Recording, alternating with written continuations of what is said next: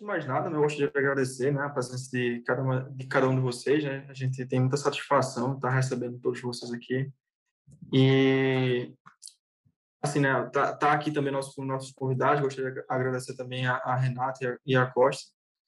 E, assim, Durante, só antes de a gente começar o nosso, nosso episódio de hoje, eu só queria dar alguns, alguns avisos, tá? É, primeiro, o primeiro aviso é que, se vocês quiserem fazer alguma pergunta durante toda a apresentação, podem ficar à vontade, tá certo? A função do chat está aberta, vocês podem ficar enviando é, mensagem para a gente, a gente vai estar tá escutando, vai estar tá lendo aqui.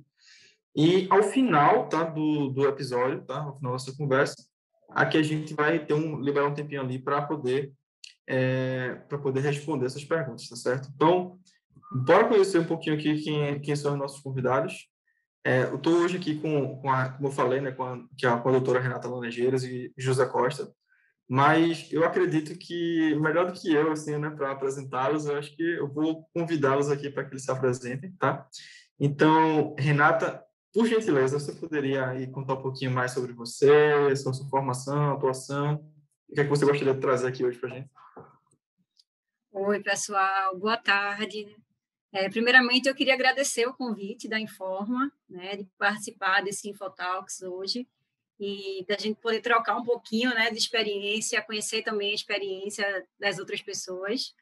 Bom, eu sou bióloga, sou formada em ciências biológicas, tenho especialização em gestão ambiental, sou mestre em gestão do desenvolvimento local sustentável e doutora em desenvolvimento e meio ambiente. Na semana passada, eu recebi o comunicado que fui aceita no pós-doutorado em Desenvolvimento e Meio Ambiente também, na Universidade Federal de Pernambuco. Então, eu começo agora, né, além disso, o meu pós-doutorado. É, em março de 2019, eu defendi a minha tese, que falava sobre governança ambiental, e aí, após defender, eu entrei como docente no Grupo Ser Educacional, né? O Grupo C Educacional ele tem aí as marcas da Uninasal, Uninabuco, é, Uninorte, né? são várias coligadas. E sou professora, então, da graduação e da pós-graduação, né? em todas as temáticas voltadas ao meio ambiente. Então, desde que eu me formei lá em 2009, eu comecei a trabalhar em empresas do setor elétrico, né? tanto na prestação de serviços e, posteriormente, é, dentro de programas de pesquisa e desenvolvimento da ANEL né, da Agência Nacional de Energia Elétrica. Então, eu terminei o doutorado, entrei em uma nova especialização também. Eu estou terminando a especialização em metodologia do ensino à distância, porque eu sou docente do ensino à distância. Então, além do lado pesquisadora, né, eu tenho o lado também docente, que venham acumulando essas, essas funções e vou trazer para vocês um pouco dessa minha experiência dentro da, de empresas geradoras de energia, transmissoras, que eu tenho participado né, ao longo desses anos que eu tenho de formada. Eu acho que é isso. Muito obrigado? E parabéns aí pelo, pelo, pelo doutorado. Eu não sabia, eu, é, não sabia ainda. Excelente notícia. Parabéns. Obrigada. E, assim, agora eu vou passar a palavra para José Costa, tá? E vou pedir que você se introduza da mesma forma, tá, Costa? Falei um pouquinho sobre você, o que, é que você faz, sua experiência, Conta aí para a gente também o que, é que você pretende trazer aqui para a conversa de hoje. Primeiramente, uma boa tarde a todo mundo. Muito feliz de estar aqui, né? muito grato por estar participando desse Infotox, pela companhia de vocês. Doutora Renata Laranjeiras, que é uma pessoa mais que credenciada para falar a respeito do nosso tema, né? E, assim, currículo, eu acho que o currículo diz bastante, né? É, não, não, há, não há o que contestar, pelo contrário, há o que aprender, né? A ouvir e, e quem sabe até, né? É, eu, eu aqui no, no meu parco conhecimento, né? Como analista de negócio da Informa, é, em, em, ao longo desses anos aí compartilhando experiências com nossos clientes, aprendendo um pouco e cada dia mais sobre é, sobre tratativas ambientais, sobre legislação ambiental, sobre atuação quanto aos condicionantes ambientais, né, que, que é praticamente uma, uma, regra de vida dos nossos clientes né, do setor elétrico. Então, eu acho que aqui é, temos uma oportunidade ímpar de entender melhor a respeito de, do que se faz né, no setor elétrico é, em se tratando de gestão ambiental. E, como o próprio tema diz, né, o que não te disseram sobre, é, sobre gestão ambiental no setor elétrico, né? Aquilo que talvez é, as pessoas podem não conhecer ou podem não entender, é, eu acho que hoje eu tenho a maior expectativa do mundo em aprender com a doutora Renata aí, a respeito de algumas coisas, né? E, quem sabe, dividir aqui com vocês também um pouco do, do conhecimento e, e acho que vai ser uma experiência muito legal. Beleza? Maravilha, Costa. Muito obrigado mesmo pela apresentação. Tá é sempre um prazer estar recebendo você aqui no Infotox, inclusive, né? Já, já é o quê? A segunda ou terceira vez, né? Que está aqui com a gente. Sempre, sempre presente, tá? Então, é, já que a gente já conheceu os nossos convidados de hoje, tá? Vou, vou me apresentar. Eu sou Leonardo Cunha. Eu também sou da Informa, tá? Eu trabalho junto com, com Costa. E Hoje eu vou estar aqui mais como um mediador, tá? Quem vai realmente tocar a conversa, quem vai realmente tra trazer esses assuntos aí é a doutora Renata e, e, e, o Costa, tá? Eu vou estar aqui realmente somente para dar uma guiada aqui e estar tá controlando aquele tempo. Se eu deixar, eu tenho certeza que Renata vai falar e vai falar e não vai parar de falar também, né, Renata? Que tem conteúdo que não falta, né? Então, como a gente está todo mundo apresentado, bora dar início então ao nosso episódio. E para dar início ao nosso episódio, eu gostaria de falar né, que, como, como a gente está falando pela primeira vez do tema de gestão ambiental aqui no Infotalks, eu acredito que seja interessante a gente dar uma, uma contextualizada, né? Ou trazer ah, algum contexto histórico, né? Um, como é que se deu início esse tema de meio ambiente, de gestão ambiental, né? Falar um pouco da legislação e eu acho que não tem ninguém aqui melhor do que você, Renata, para falar isso para a gente. Então, você poderia, por favor, nos trazer um contextinho aqui? Claro, Léo. É, falar de meio ambiente, né, eu acho que a principal política que nós precisamos ter em mente é a nossa Política Nacional de Meio Ambiente. Ela foi instituída no ano de 1981 e tem como objetivo principal a proteção, a melhoria e a recuperação dos recursos naturais né?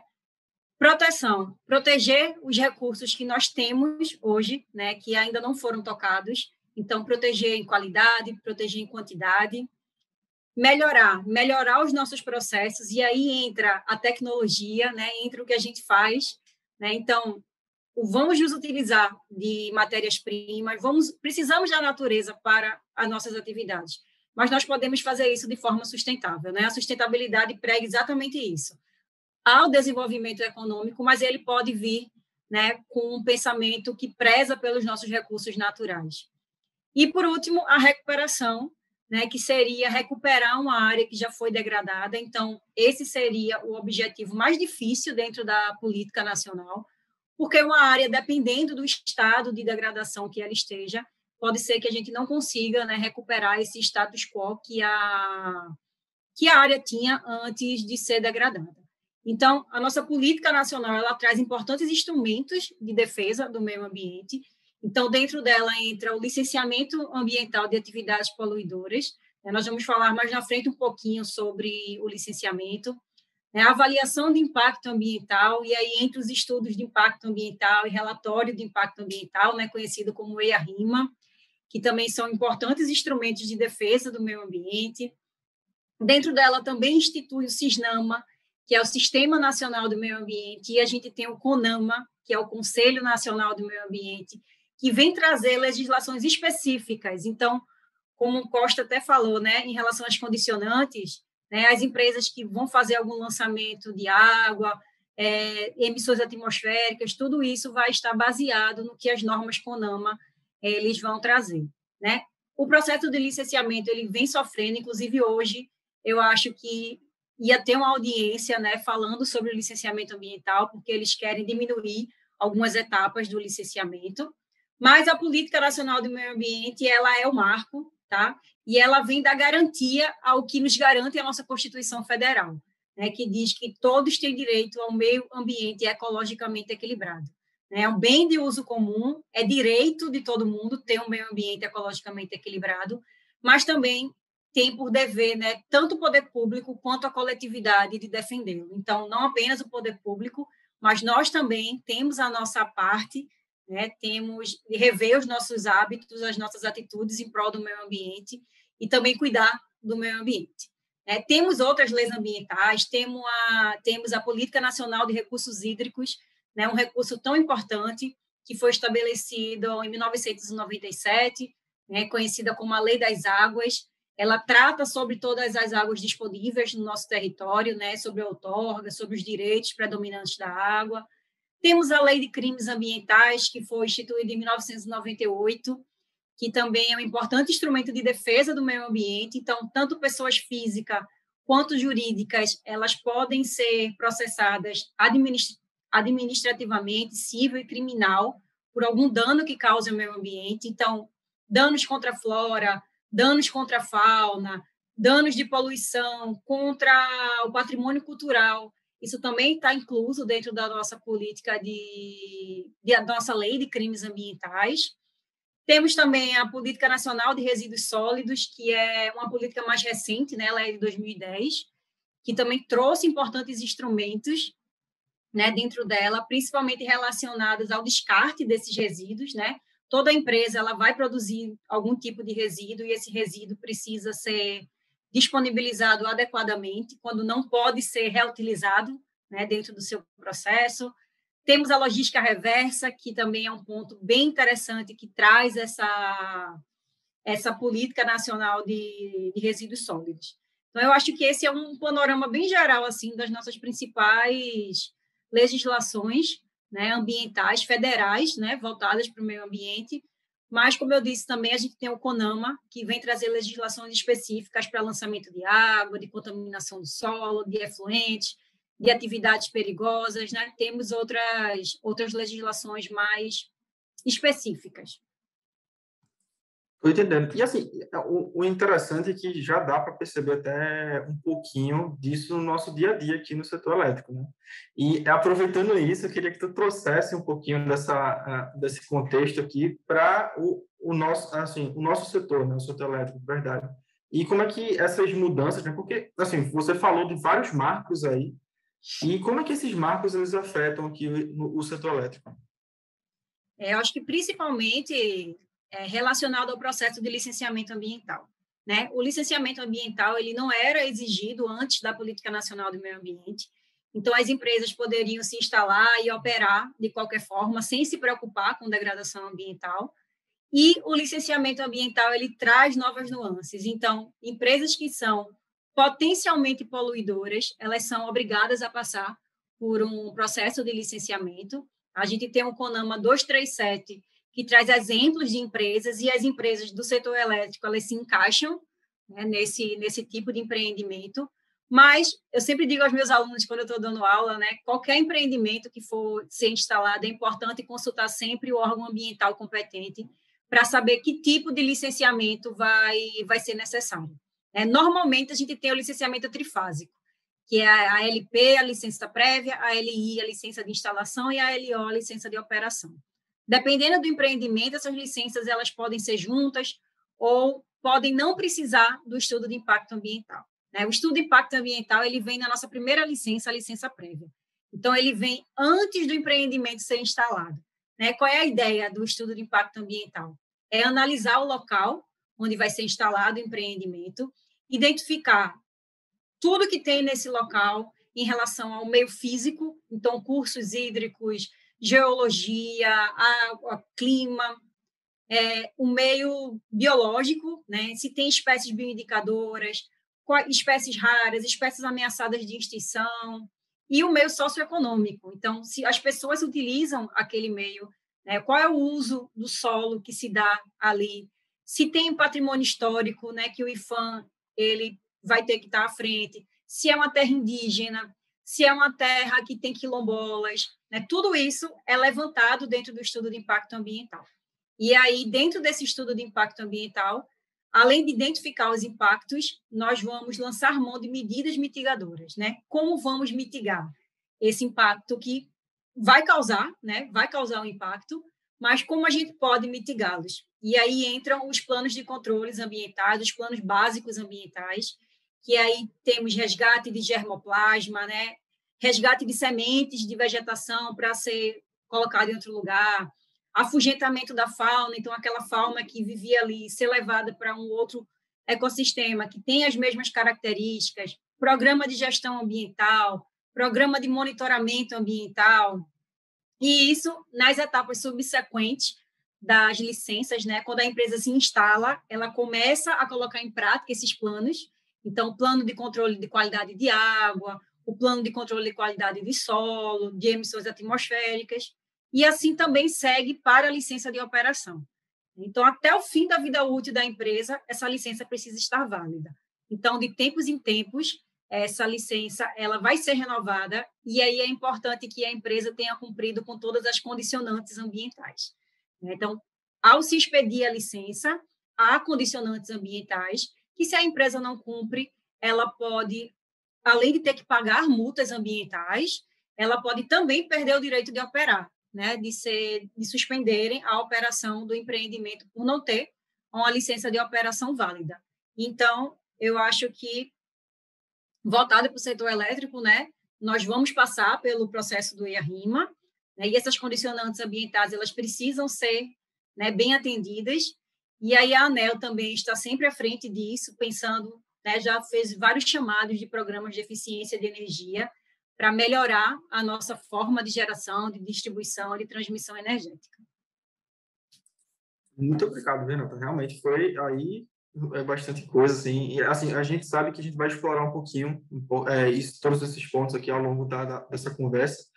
Mas eu queria aproveitar esse momento porque o Costa ele estava envolvido em muitas implantações, né, de processos de, de assim, e, e, conversou com muitas empresas, né, e trouxe um pouquinho ali da parte da, desses conceitos de gestão ambiental para ali para o mundo ali do, do, dia a dia da operação e manutenção dessas empresas. Né? Então, eu queria ver contigo, Costa, é, com isso, com base nisso que, que a Renata falou, né, dessas condicionantes, né?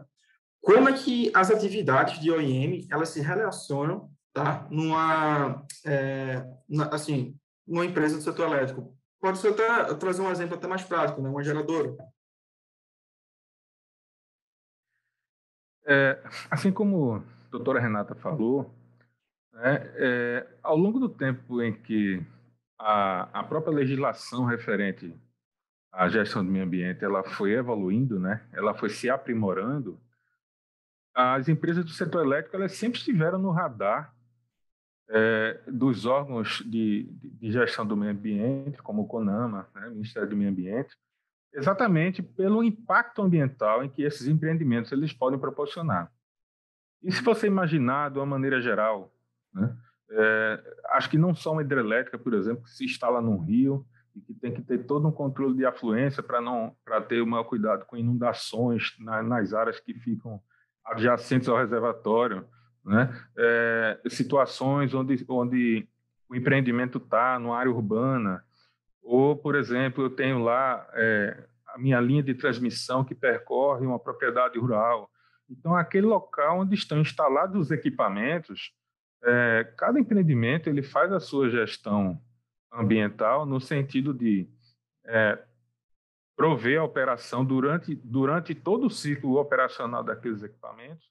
Então, ele tem é, situações onde ele precisa lá verificar se não existem incidentes ambientais, se não há invasão indesejada de, da faixa de servidão referente àquela linha de transmissão. É, ele tem que ter um controle, por exemplo, é, daquela vegetação que está no entorno daquela instalação.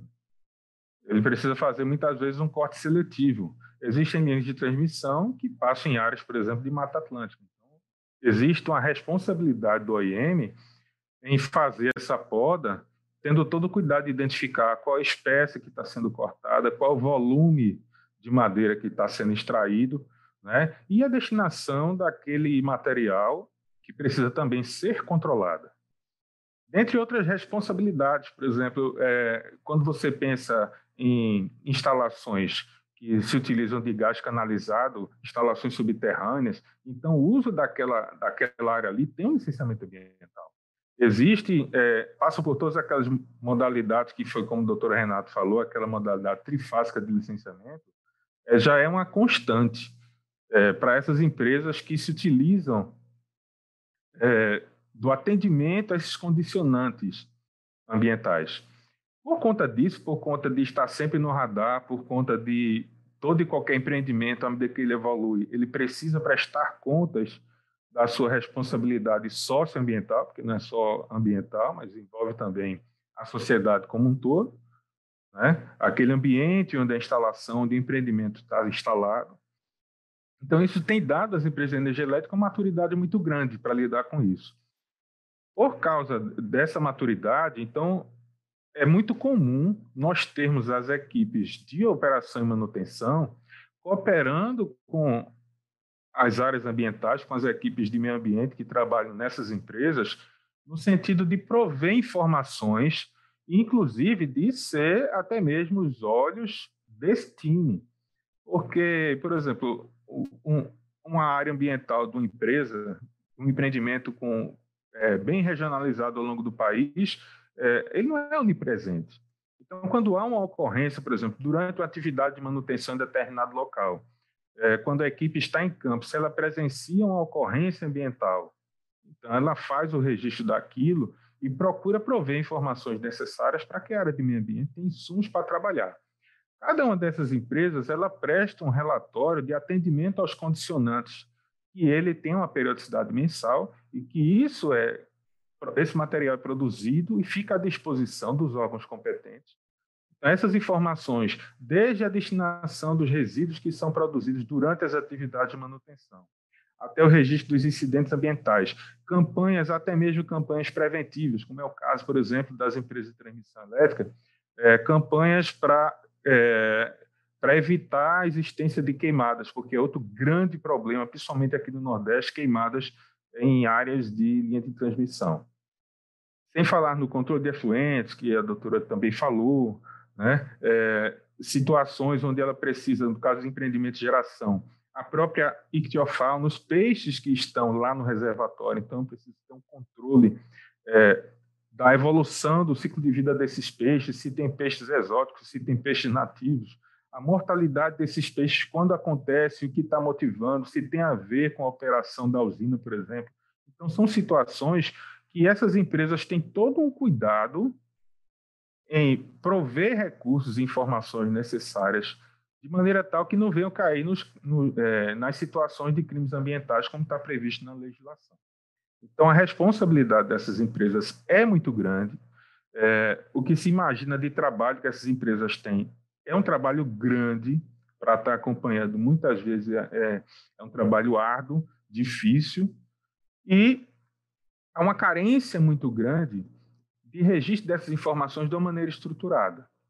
Então, essa, essa é uma, uma constante em, em todos os empreendimentos do setor elétrico, porque cada um faz o controle à sua maneira, desde que atenda a legislação desde que possa é, proporcionar essa informação de uma maneira é, em tempo, obedecendo os prazos que o próprio CONAMA recomenda. Então, são situações que, diante desse cenário, a operação e manutenção eles já estão acostumados a cooperar nesse sentido de prover uhum. essas informações. É, o interessante é porque, assim, a gente, é, por exemplo, a gente que está sempre falando de operação, manutenção aqui, né, sempre falando de gestão de ativos, a gente, às vezes, tem uma falsa impressão que gestão ambiental é algo super, assim, distante, né, do, do dia a dia, mas não, tipo, a gente, é que nem você falou, é, você tá, é, é uma atividade que tem que ser integrada, não tem como você fazer a gestão ambiental sem, tá, sem ter essa integração com a operação e manutenção, tá? E, Renata, é, eu queria, na verdade, é, que você, assim, fazendo esse paralelo com o que o Costa trouxe, o que, que você assim, nos desse alguns exemplos né, de quais são esses principais aspectos né, que a, a gestão ambiental ele, ela observa na, durante a operação da empresa? Pois é, é, a gestão ambiental é algo muito dinâmico sabe? É algo que nem sempre a gente vai seguir né, o mesmo padrão para todas as empresas. Por isso que as condicionantes, elas são diferenciadas para cada tipo de empreendimento, né? Vai depender muito do tipo de impacto que aquele empreendimento vai causar. Eu me lembrei até de uma situação agora de uma termoelétrica que eu presto consultoria há alguns anos, que entrou um peixe-boi tá? dentro do seu sistema de captação de água. E aí eles nos ligaram, né, preocupados, e aí eles pararam todo, a gente orientou, né, que eles parassem a operação, então eles pararam de gerar energia por dois dias, até que o peixe-boi resolvesse ir embora, para não causar nenhum problema para esse animal que tinha entrado, né, sem querer, lá na nas telas rotatórias deles. Pois bem, mas é, considerando os aspectos, né, o aspecto, todo aspecto de uma empresa, ele pode vir a se tornar um impacto se ele não for bem tratado. Então, se eu tenho geração de resíduo, se eu não tenho uma destinação final ambientalmente adequada, isso pode virar um impacto ambiental. Então, eu posso ter tirado matéria-prima a mais do que era necessário da natureza, eu posso ter colocado, é, disponibilizado esse material num lugar que trouxe contaminação do solo, que trouxe contaminação da água. Né? Meus efluentes também é um aspecto ambiental que, se não tratado e ser colocado dentro de uma lagoa, ele vai causar um impacto ambiental, então ele vai trazer contaminantes para dentro daquela lagoa. Né? Então, tudo, né, todas as, as atividades da operação, da manutenção de uma empresa, se elas não forem tratadas corretamente, pode virar, né, pode vir a se tornar um impacto ambiental. É, depois na apresentação que a gente vai mostrar daqui a pouco, eu vou dar uns exemplos para ficar mais visual isso. É, e assim, né, já que a gente está falando que você já citou esse exemplo da termoelétrica, né? E assim, uma das coisas que eu queria realmente abordar hoje era a gente realmente entrar nesse mundo da termoelétrica, né? Porque querendo ou não, existe todo aquele apelo na né, emissão de carbono, tipo, resíduos, então existe todo um cuidado especial, é, querendo ou não, com as termoelétricas, né? E aí eu queria que você assim, me trouxesse a, alguns quais são os principais riscos, né? A, os principais cuidados e responsabilidades que esse, esse tipo de geração eles possuem em, em relação à gestão ambiental. Certo. É, eu acho que é bem importante a gente destacar aqui que no Brasil, a maior parte de emissões de gases do efeito estufa vem do setor elétrico. Né? Então, esses famosos gases de efeito estufa que todo mundo escuta todos os dias, né, falando aí, que trazem consequências danosas. Né? Então, primeiro, desmistificando o que é efeito estufa. Né? Efeito estufa é algo positivo para o ambiente. Se não existisse o efeito estufa, nós não teríamos a temperatura que temos e aí não haveria vida na Terra, né? Seriam temperaturas muito geladas. Só que o que vem ocasionando é que a gente está agravando o efeito estufa, né, com consequências desse aquecimento global que, que nós estamos aí vendo, né, calotas polares que estão derretendo, e vem muito disso, do lançamento desses gases. E esses gases vêm a partir da queima de combustíveis fósseis, né, a sua principal fonte. Então, a geração de energia, né, ela se encaixa também dentro disso. Né? A gente teve é, em 2015 o Acordo de Paris, que é justamente um acordo mundial onde os países se juntam né, para debater sobre as mudanças climáticas. E o Brasil se comprometeu a reduzir em, anotei aqui, 37% os níveis de CO2, né, em comparação com os níveis que se tinha em 2005 até o ano de 2025. Então, é uma, é uma meta né, bastante importante de ser atendida, porque precisamos diminuir né, esse lançamento de, de gases de efeito estufa. É, então, doutora, é só uma pergunta. É que o, o efeito estufa, ele é, ele é, assim, é um efeito necessário para a gente. Né? A atmosfera precisa regular a temperatura. Mas o que a gente faz, na verdade, é acelerar o processo de aquecimento, né? Porque a gente... a temperatura não consegue, digamos assim, a troca de calor fica mais complicada. Né? É, estamos lançando muito mais para para a Terra do que eles conseguiriam absorver. E isso retorna para a gente em forma de calor. Né? E essa então, informação que você trouxe do setor elétrico, assim, da gente querer ainda, né, é, como é o nome, diminuir a, a, emissão de gases, eu acho interessante, até porque o Brasil tem um dos setores elétricos que emite menos carbono, assim, tipo, é um dos que mais, é, emite menos, porque a matriz da gente já, já é meio diferenciada, né? E mesmo assim a gente tem esse objetivo, que, é, que massa mesmo. E olha, não é só a geração termoelétrica, não, tá? Nossos carros também, se você tem um carro que é movido a gasolina, a diesel, você também está emitindo né, esses gases. Então, compre logo um carro elétrico para diminuir. Ô, Léo, eu queria que tu mostrasse a apresentação, porque aí eu vou falando o resto com a apresentação, tá certo? Ah, tá bom. Bom, a nossa geração termoelétrica, né, aqui no Brasil, ela pode se dar de algumas formas, então, nós temos termoelétricas que se utilizam de gás natural para gerar eletricidade, que se utilizam de carvão, de óleo, de biomassa. Né? Independente do uso do combustível, né? a gente vai ter uma variedade de combustível, vai se emitir né? CO2, vai liberar para a atmosfera. Mesmo sendo a biomassa, o próprio processo em si, ele emite. Né? Aqui eu trouxe imagens de duas termoelétricas, tá? Que utilizam processos diferenciados. Essa primeira, ela utiliza água do mar para resfriar a sua turbina. Então, ela, por esse canal aqui, entra água do mar, que resfria as turbinas, e depois essa água, ela volta para o mar através de um emissário submarino, que está aqui dentro do oceano, e que ele tem um monte de furinhos assim ao longo, né, que vai dispersando a água até chegar no final do seu emissário. E do lado direito aqui a gente tem empresas que não, não utilizam né, essa água do mar para fazer o resfriamento, eles utilizam a água ela é reutilizada dentro do sistema. E aí ao final né, do processo ela vai ter uma água oleosa que precisa ser tratada, tá? Se a empresa não tem uma estação de tratamento de efluente que vai dessa borra, a empresa precisa contratar uma empresa que faça a destinação final ambientalmente adequada. Então, pode passar, por favor. Aqui é um exemplo que eu trouxe daquela primeira situação, tá? Da situação que a gente pega a água do mar para resfriar a turbina, né? Aqui sou eu, né? Vocês estão me vendo aí nessa foto, fazendo essa análise. Então a gente pega um barco e vai lá dentro do oceano, no ponto em que esse emissário submarino está é, jogando a água. Então, nós fazemos coleta tanto no meio do emissário, quanto na boca do emissário, no final, e aí nós analisamos alguns parâmetros diretamente dentro do barco. Então, aqui vocês estão vendo que eu estou segurando um aparelho que mede o oxigênio dissolvido na água, né? Muito importante, né? Tanto o oxigênio que tem fora, nós temos dentro do oceano também. Então, ele é necessário e aí, principalmente, a gente também mede né, em loco a temperatura. Por quê?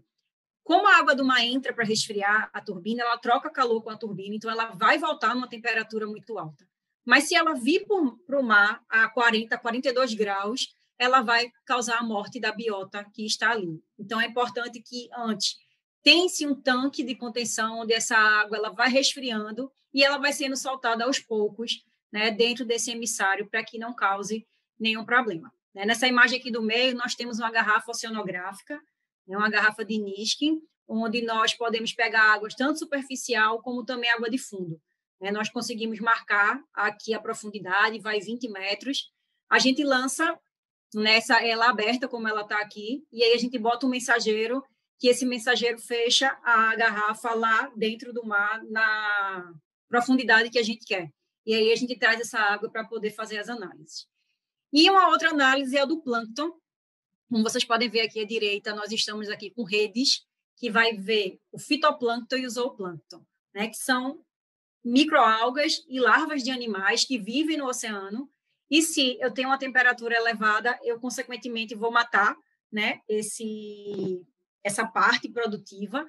Aqui é uma imagem do meu microscópio, tá, onde vocês podem ver né? Como a gente lê depois esse material, que a gente faz lâminas, e aí aqui eu tenho uma larva de um ketognata, um copépodo, que são larvas de animais, tá? E aí a gente pode ver a produtividade, se está tudo ok, se está causando interferência no meio ambiente, se não está.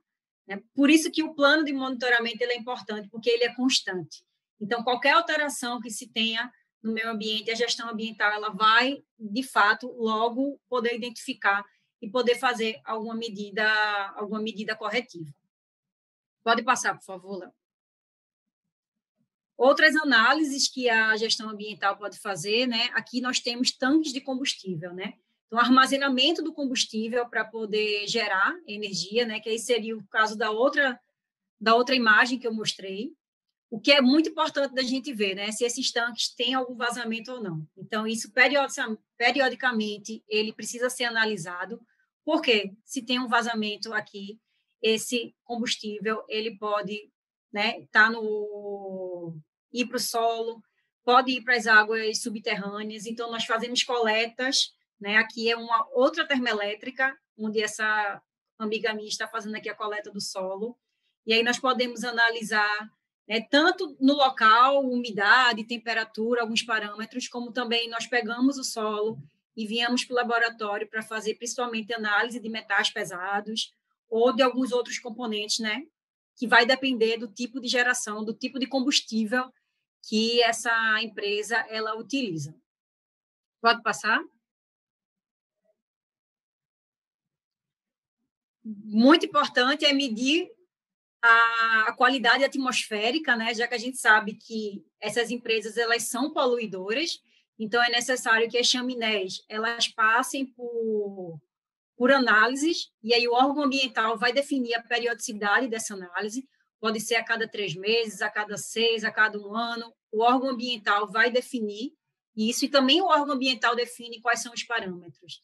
A gente tem aqui material particulado, monóxido de carbono, dióxido de enxofre, dióxido de nitrogênio, que são é, importantes porque eles podem se transformar né, em gases de efeito estufa. A gente tem aqui o monóxido de carbono, que se combinado ao oxigênio, ele vira um dióxido de carbono, e aí ele é um gás né, causador de efeito estufa. Então, é importante se fazer a coleta, né? Temos aparelhos específicos que fazem a análise dessa qualidade do ar, e aí traz esse acompanhamento. Pode passar? O ruído também é um fator importante, porque essas empresas elas podem emitir ruídos, né? A geração de energia pode emitir ruído, então, tanto o ruído interno como o ruído externo, né, para a comunidade que mora ao, ao, redor, porque na gestão ambiental a gente vê o socioambiental, né, então a gente se preocupa também com as comunidades que estão ao redor.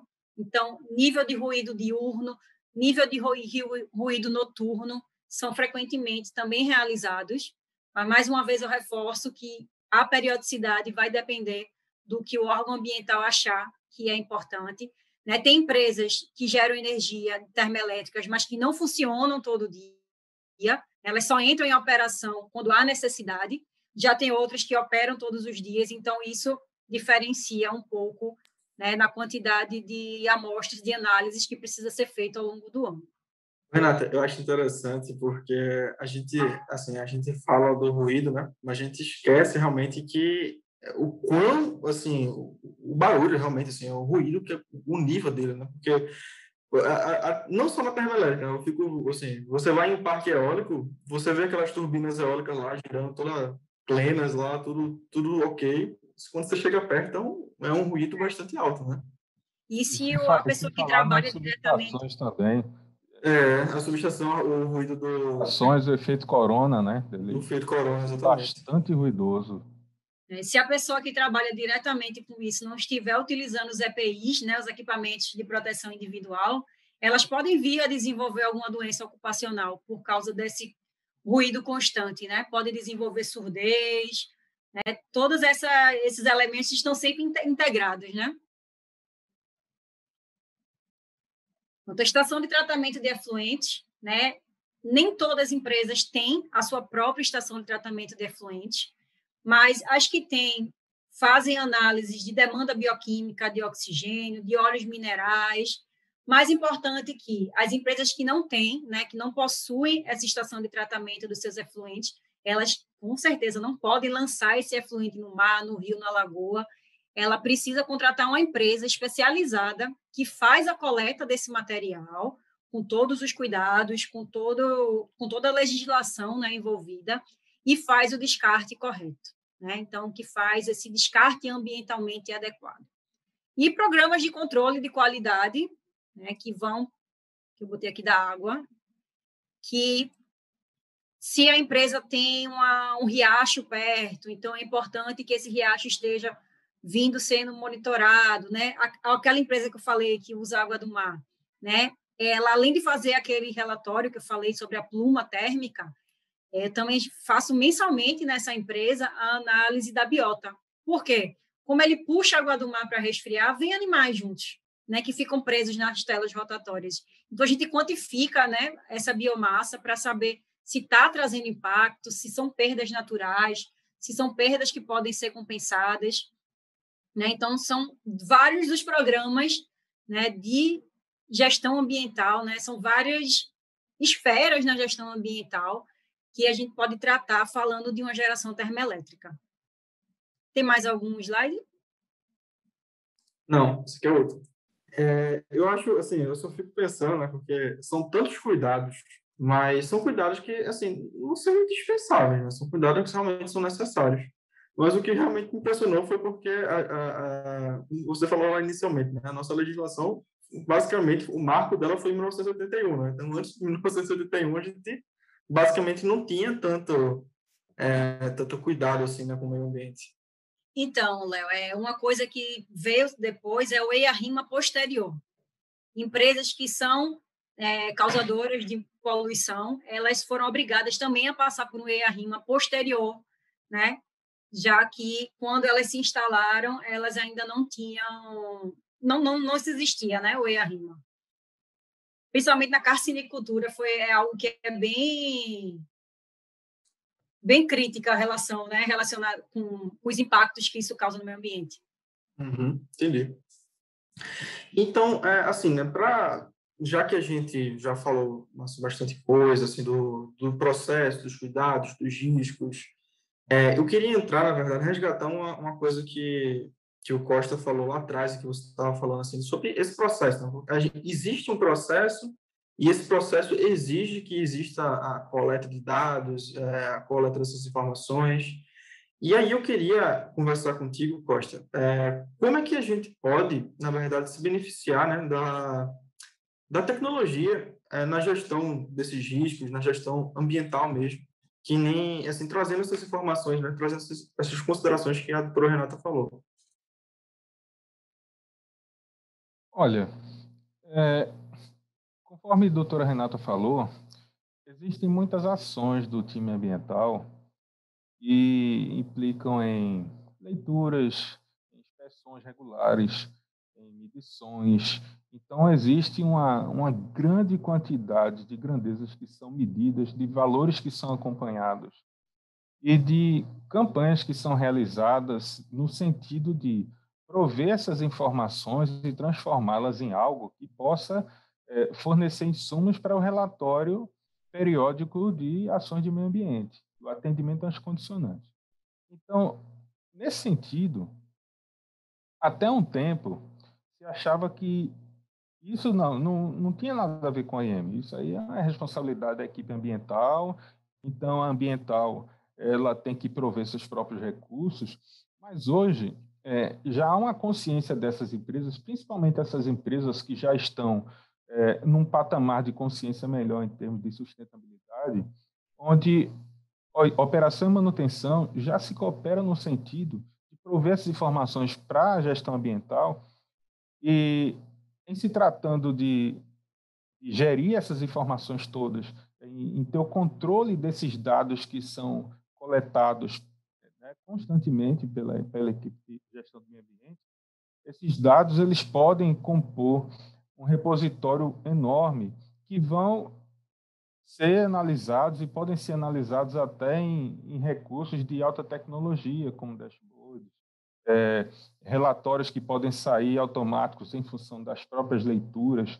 Muitas vezes essas leituras, quando você tem valores graves, você pode ter algum workflow de processo que possa estabelecer, por exemplo, quais são as ações referentes a essa situação.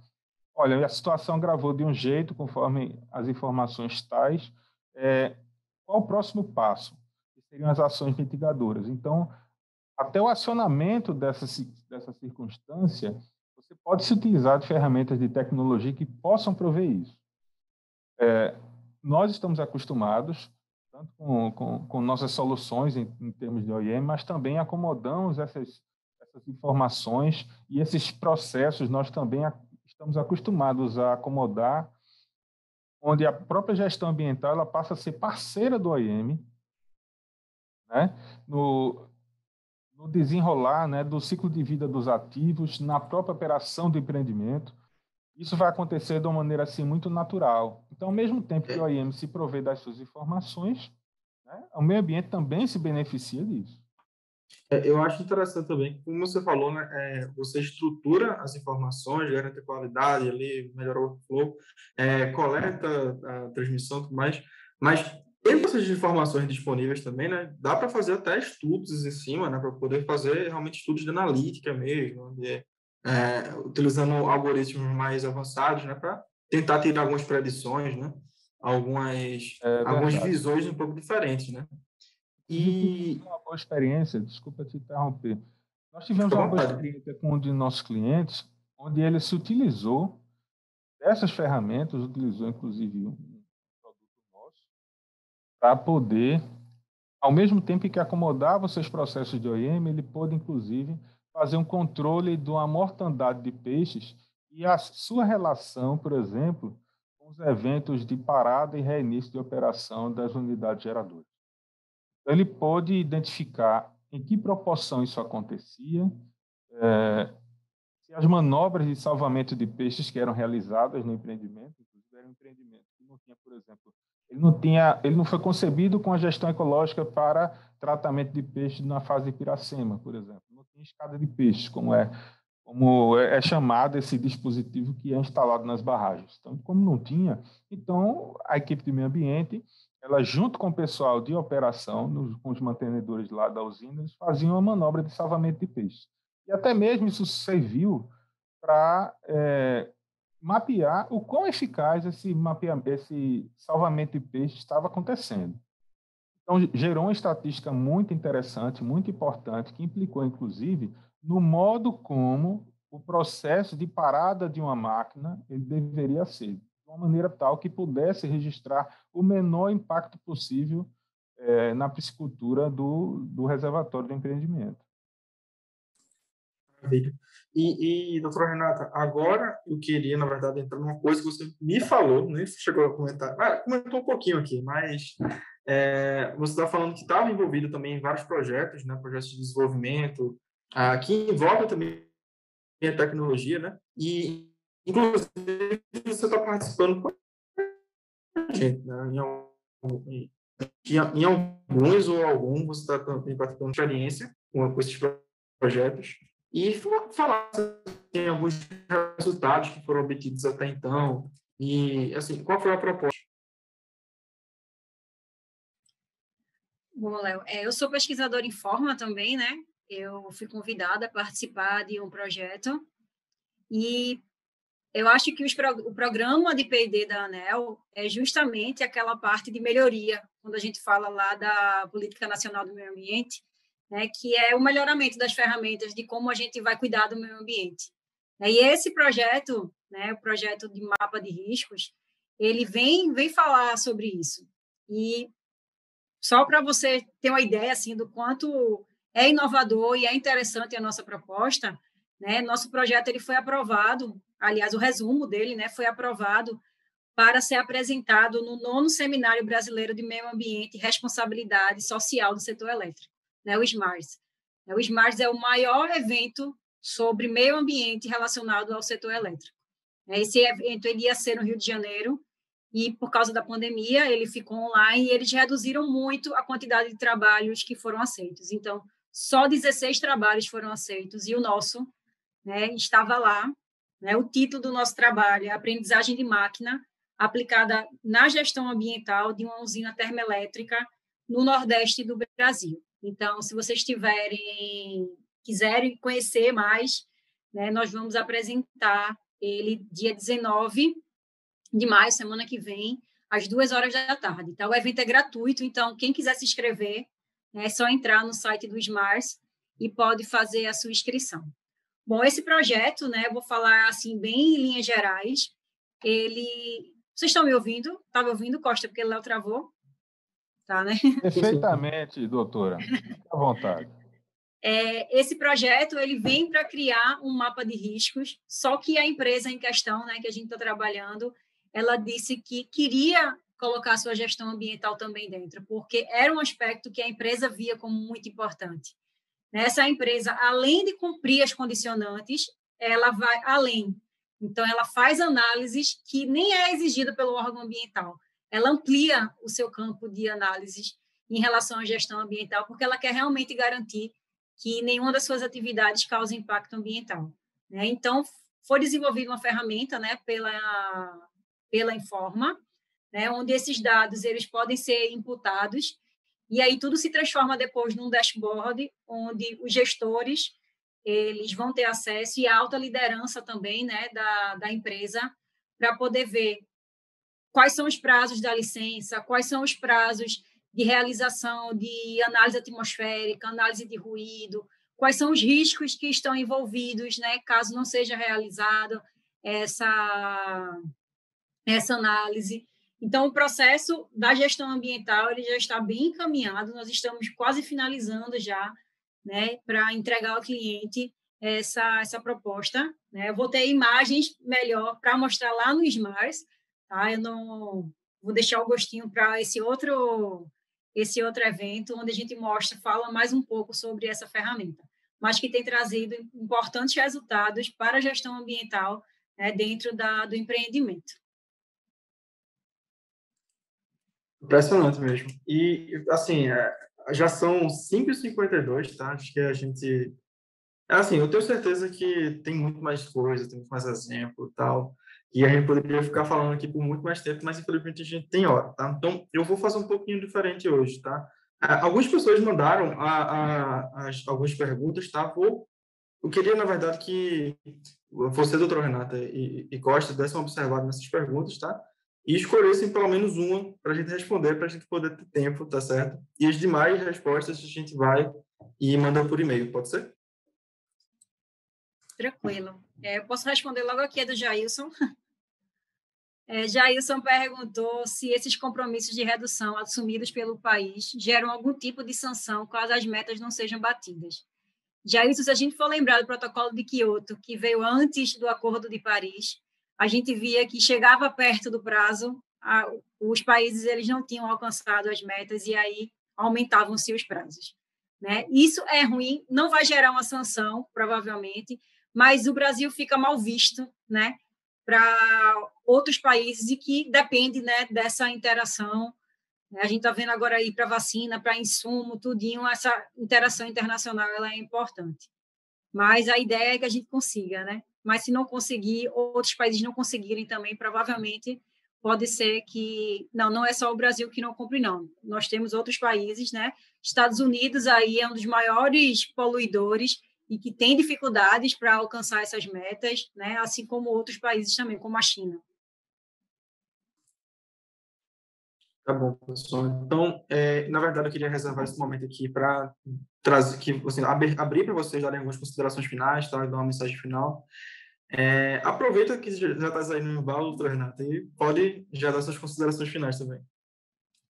Bom, eu queria agradecer, Léo, eu queria agradecer por esse momento. Eu acho que a gestão ambiental é algo que vem ganhando espaço, né? E é algo que nós precisamos lutar, né? Porque, como eu disse, né, no artigo 225 da Constituição, nós precisamos de um meio ambiente ecologicamente equilibrado, né? Não há vida sem um meio ambiente ecologicamente equilibrado. Então, nós precisamos defender né, esse nosso meio ambiente e aí cobrar também né, de que as regras elas não sejam flexibilizadas, pelo contrário, né, que a gente possa ter mais proteção ambiental e fazer a nossa parte também como consumidor, consumidor consciente, que se preocupa com o que consome, né, e dizer que estamos no caminho, né? Vamos continuamos aqui na nossa luta e agradecer mais uma vez a oportunidade, o debate, que é sempre, sempre muito bom estar aqui.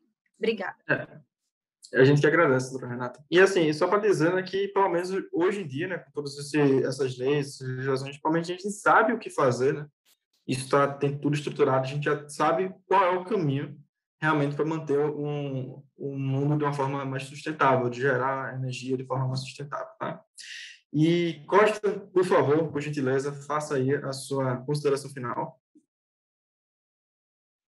É, desde já agradecendo, né, é, essa experiência, né, de estar aqui com a doutora Renata, né, falando para nós, ensinando a respeito de gestão ambiental, de condicionantes, de legislação,